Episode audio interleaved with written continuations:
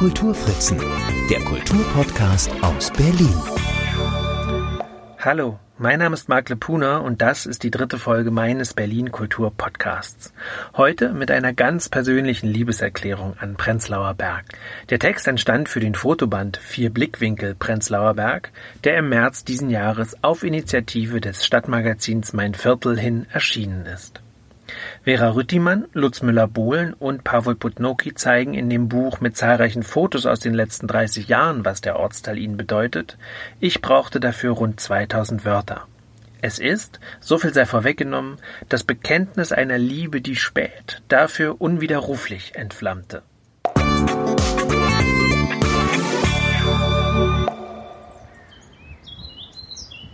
Vier Tage nachdem ich in Berlin angekommen war, wurden die architektonischen Wahrzeichen des alten Prenzlauer Bergs gesprengt. Mitbekommen habe ich davon nichts. Als am 28. Juli 1984 die drei Gasometer der vierten städtischen Gasanstalt in sich zusammenstürzten, begrub ich, sechs Jahre alt und gut drei Kilometer weit weg, vermutlich gerade ein paar meiner Greifswalder Kindheitserinnerungen beim Blick aus dem Küchenfenster auf den Fernsehturm, der von der Hofseite des von uns frisch bezogenen Friedrichshainer Altbaus solitär und unverdeckt in den Himmel ragte. Müsste ich heute Berlin-Liebe malen, würde ich diese Aussicht zeichnen, die sich mir über Jahre beim Schlurfen aufs halbe Treppe höher Klo ewiglich ins Herz schlich. Vielen Menschen in Prenzlauer Berg wird an diesem Tag hingegen ein Stück Berlin-Liebe aus dem Herzen gesprengt worden sein. Waren die gewaltigen, seit drei Jahren funktionslos gewordenen Backsteinzylinder doch alltägliche, wahrhaftige Symbole für das Leben und Tun im einstigen Arbeiterbezirk. Bürgerproteste, alternative Nutzungsvorschläge und selbst der Denkmalschutz verhinderten den Abriss nicht, standen die steinernen Kolosse doch der städtebaulichen Umwandlung Ostberlins im Weg, für die seit den 1960er Jahren in der Innenstadt historische Kieze und ganze Straßenzüge dem Erdboden gleichgemacht wurden. Und so sollte auf dem einstigen Betriebsgelände zwischen der damaligen Dimitrovstraße und den heutigen Ringbahngleisen das entstehen, was in meiner koppenstraßigen Kindheit schon aus Betonplatten gesetzte Wohnglückverheißung war. Vom straßenseitigen Kinderzimmerfenster aus blickte ich tagtäglich auf eines der typischen elfstöckigen Zeilenhochhäuser der WBS 70 Serie, wie sie Anfang der 1970er Jahre großflächig im südwestlichen Teil Friedrichshains errichtet worden sind. Heiner Karos Legende von Paul und Paula entstand in dieser Zeit und wurde direkt um die Ecke in der Singerstraße gedreht. Als wir dorthin zogen, war Paulas Mietskaserne längst verschwunden. Wo sie Kohlen aus dem Keller schleppte, kaufte ich 15 Jahre später in einem normierten Kaufhallen-Flachbau Milch im Schlauch oder Himbeerjoghurt in achteckigen Bechern und ging an Pauls Wohnhaus vorbei in unsere 57 Mark Monatsmiete teure Altbauwohnung mit Ofenheizung, Außenklo, Warmwasserboiler, aber ohne Bad, dafür mit einer unter der Geschirrspüle herausziehbaren Wanne. Was zwischen Ostbahnhof und Strausberger Platz die Ausnahme war, präsentierte sich 1984 als alltägliches Bild in Prenzlauer Berg. Marode Mietskasernen, dunkle Hinterhöfe, kriegsversehrte Fassaden, Kohlehaufen auf Bürgersteigen, holpriges Kopfsteinpflaster in den Querstraßen der großen Magistralen. 1976 hatte das Politbüro des ZK der SED die Aufgaben zur Entwicklung der Hauptstadt der DDR für die nächsten 15 Jahre beschlossen und hier die Marzahner und Hohenschönhausener Peripherie in plansoll erfüllende Großbaustellen verwandelt. Doch nicht nur 230.000 Neubauwohnungen sollten bis 1990 entstehen, etwa 80.000 Altbauwohnungen waren aufgrund ihrer verschlissenen Substanz zum Abriss bestimmt. So war es nur eine Frage der Zeit, bis auch der zentral gelegene Prenzlauer Berg ins Visier der Stadtplaner geriet. Für die Entscheidung, keine gründerzeitlichen Wohnzeilen platt zu machen, sondern das 25 Hektar große Gelände der Gasanstalt einer umfassenden Neugestaltung zu unterziehen, mag es zahlreiche Gründe geben. Einer der wichtigsten war die geplante 750-Jahr-Feier Berlins im Jahr 1987. Die Greifswalder Straße, die das stillgelegte Vergangenheit beschwörende Areal östlich begrenzte, war Teil der Protokollstrecke des Politbüros, auf der die Regierungsspitze tagtäglich zwischen Wandlitz und dem Werderschen Markt hin und her pendelte. Der ideale Standort also für ein zukunftsweisendes Bauprojekt, das der Lösung der Wohnungsfrage als soziales Problem um 1332 Wohneinheiten näher kam.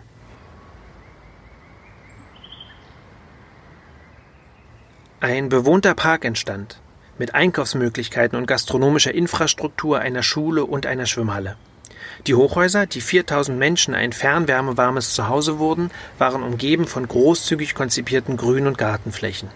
Für jeden Bewohner wurde ein Baum gepflanzt und ein kleiner Teich komplettierte das sozialistische Wohnidyll, das den historischen Grund und Boden, auf dem es entstand, nicht gänzlich verleugnete. Am südlichen Ende des Wohnparks wurden vier Verwaltungs- und Regulierungsbauten der Gasanstalt erhalten, um Kultur und Gedenken im Wohnpark zu verorten. Klinkerapplikationen an sämtlichen Neubauten reminiszierten zeitgemäß alte Zeiten und das am einstigen Standort der Gasometer errichtete Planetarium wird mit seiner 30 Meter durchmessenden Kuppel manch Alteingesessenen schmerzlich an das halbkugelige Stahldach des imposantesten der drei gesprengten Wahrzeichen erinnert haben zum neuen Wahrzeichen des Prenzlauer Bergs wurde indes, staatlich verfügt und umgehend ins Bezirkswappen implementiert, ein anderes Werk im Wohnpark. Das vom sowjetischen Bildhauer Lew Kerbel geschaffene, an der Protokollstrecke auf einen großzügig bemessenen Paradeplatz gesetzte Ernst-Thälmann-Denkmal die 50 Tonnen schwere Plastik soll mit Bronze arbeitenden Künstlerinnen und Künstlern in der DDR über Monate die Arbeitsgrundlage entzogen haben, weil sämtliches verfügbare Material für die Herstellung der 15 Meter hohen und 14 Meter breiten Büste des Arbeiterführers abgezogen worden sein soll. Anlässlich des 100. Geburtstags Ernst Thälmanns am 16. April 1986 wurde das architektonische Prestigeprojekt der DDR-Regierung feierlich eingeweiht. Mitbekommen habe ich von all dem nichts. Für einen Achtjährigen, der so nah am Ostbahnhof wohnte, dass er, wenn der Wind nordwärts blies, die Bahnhofsdurchsagen wortwörtlich verstand, war der Prenzlauer Berg eine Weltreise entfernt. Zwischen Buchstaben Schönschreiben und der kleinen Einmaleins-Verzweiflung spielte ich mit meinen plattenbauwohnenden Klassenkameraden Fangen in hallenden Betonhausfluren, sammelte Buntglas und Altpapier, um mir an der Zero-Annahmestelle ein paar Pfennige abzuholen, oder ich drückte in den Fahrstühlen der 18-stöckigen Punkthochhäuser an der Andreasstraße sämtliche Knöpfe, die damals noch nicht leuchteten und Einsteigende somit nicht warnen konnten, dass ihre Fahrt in den 10., 11., 12. Stock weitaus länger dauern würde als geplant. Was interessierte mich da der Prenzlauer Berg?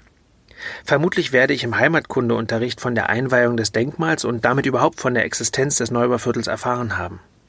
Dass mit der Wohnsiedlung auch der nahegelegene S-Bahnhof den Namen Ernst-Tillmann-Park erhielt, trübte mein durchwegs heiteres Gemüt, war doch die Greifswalder Straße auf von mir an Bahnhofsschaukästen gern konsultierten Netzfahrplänen heraufbeschworene Erinnerung an glückliche Ferienzeiten bei der in meiner Geburts- und Kindergartenstadt verbliebenen Großmutter. Mein Jungpionierherz war hin und her gerissen zwischen abmontiertem Heimatgefühl und fibelhafter Thälmann-Verehrung, schloss doch das orangefarbene Lesebuch der ersten Klasse mit staatskonform und kindgerecht aufbereiteten Gedanken an unser aller Teddy. Ernst Thälmann liebte die Kinder. Er forderte vor allem für die Kinder der Arbeiter immer genug zu essen, helle Wohnungen und Schulen, in denen sie viel lernen können. Wie würde sich unser Ernst Thälmann freuen, wenn er sehen könnte, wie glücklich alle Kinder bei uns heute sind. Lange unglücklich war ich wegen der Umbenennung der Haltestelle nicht, die Straße selbst behielt ja ihren Namen. Ich hatte immer genug zu essen und ich ging in eine Schule, in der ich viel lernte. Nur mit der hellen Wohnung ließ man uns warten. In die zogen wir erst, als der S-Bahnhof schon wieder Greifswalder Straße hieß und das Thälmann-Denkmal aus dem Bezirkswappen verschwunden war.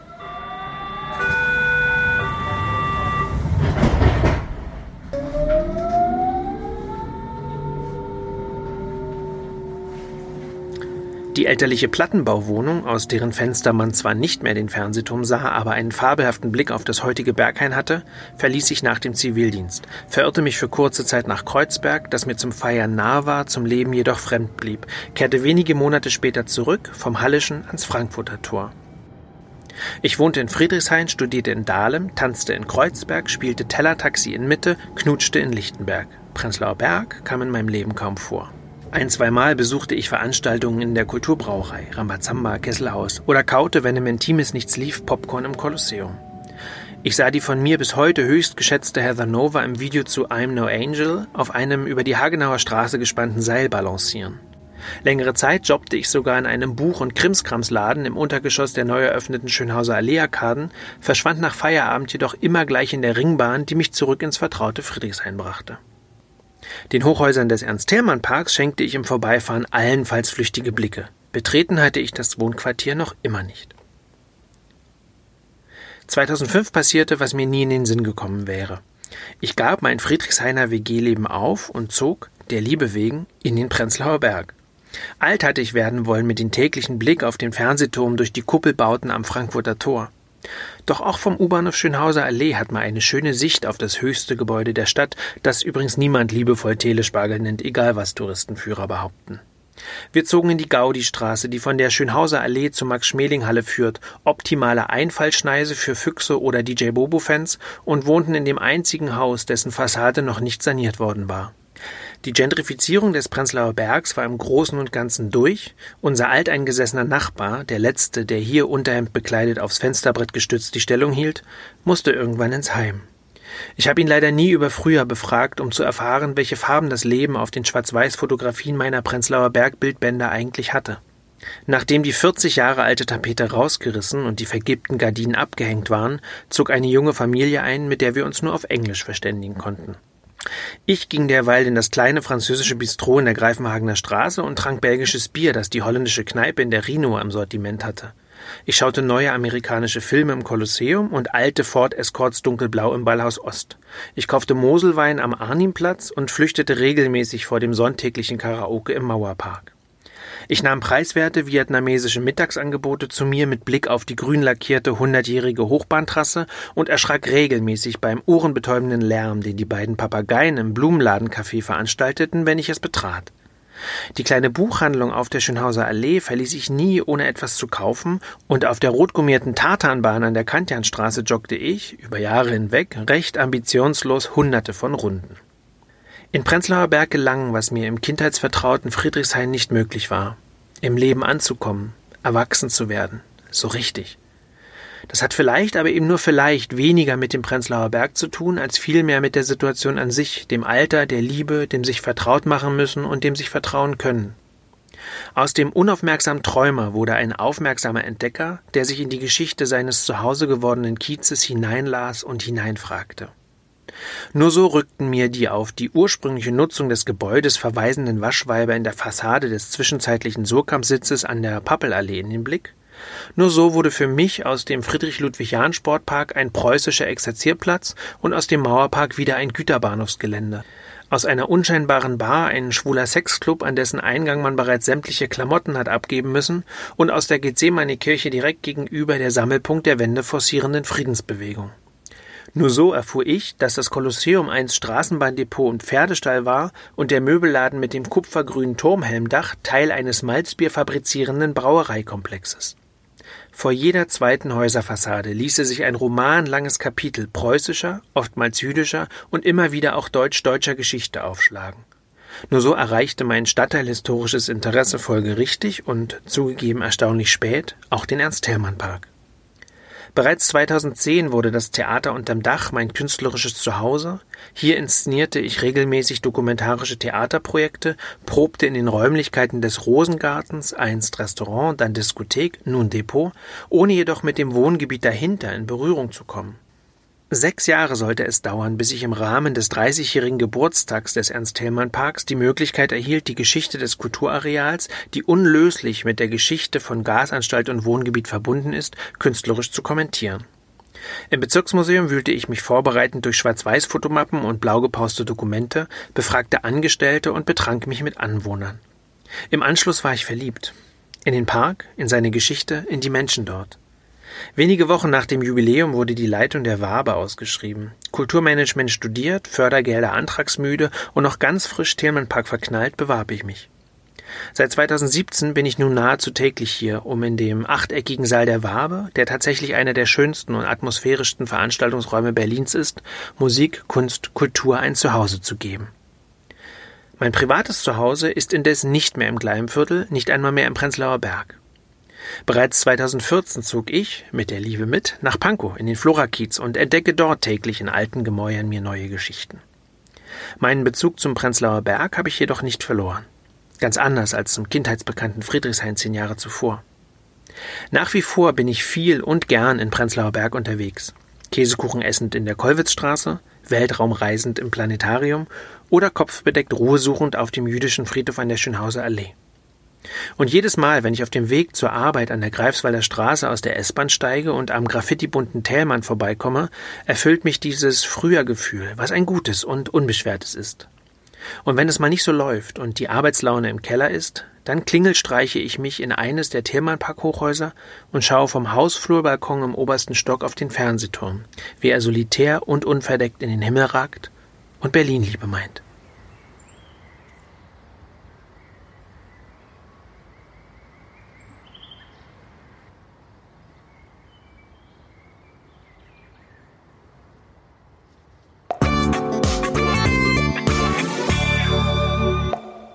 Das war sie, die dritte Folge des Kulturfritzen Podcasts mit meiner Liebeserklärung an Prenzlauer Berg. Nachzulesen im Fotoband Vier Blickwinkel Prenzlauer Berg.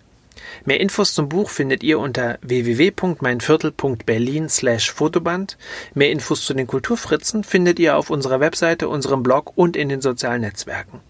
Und die nächste Podcast-Folge, die findet ihr am kommenden Sonntag genau hier. Vielen Dank fürs Zuhören.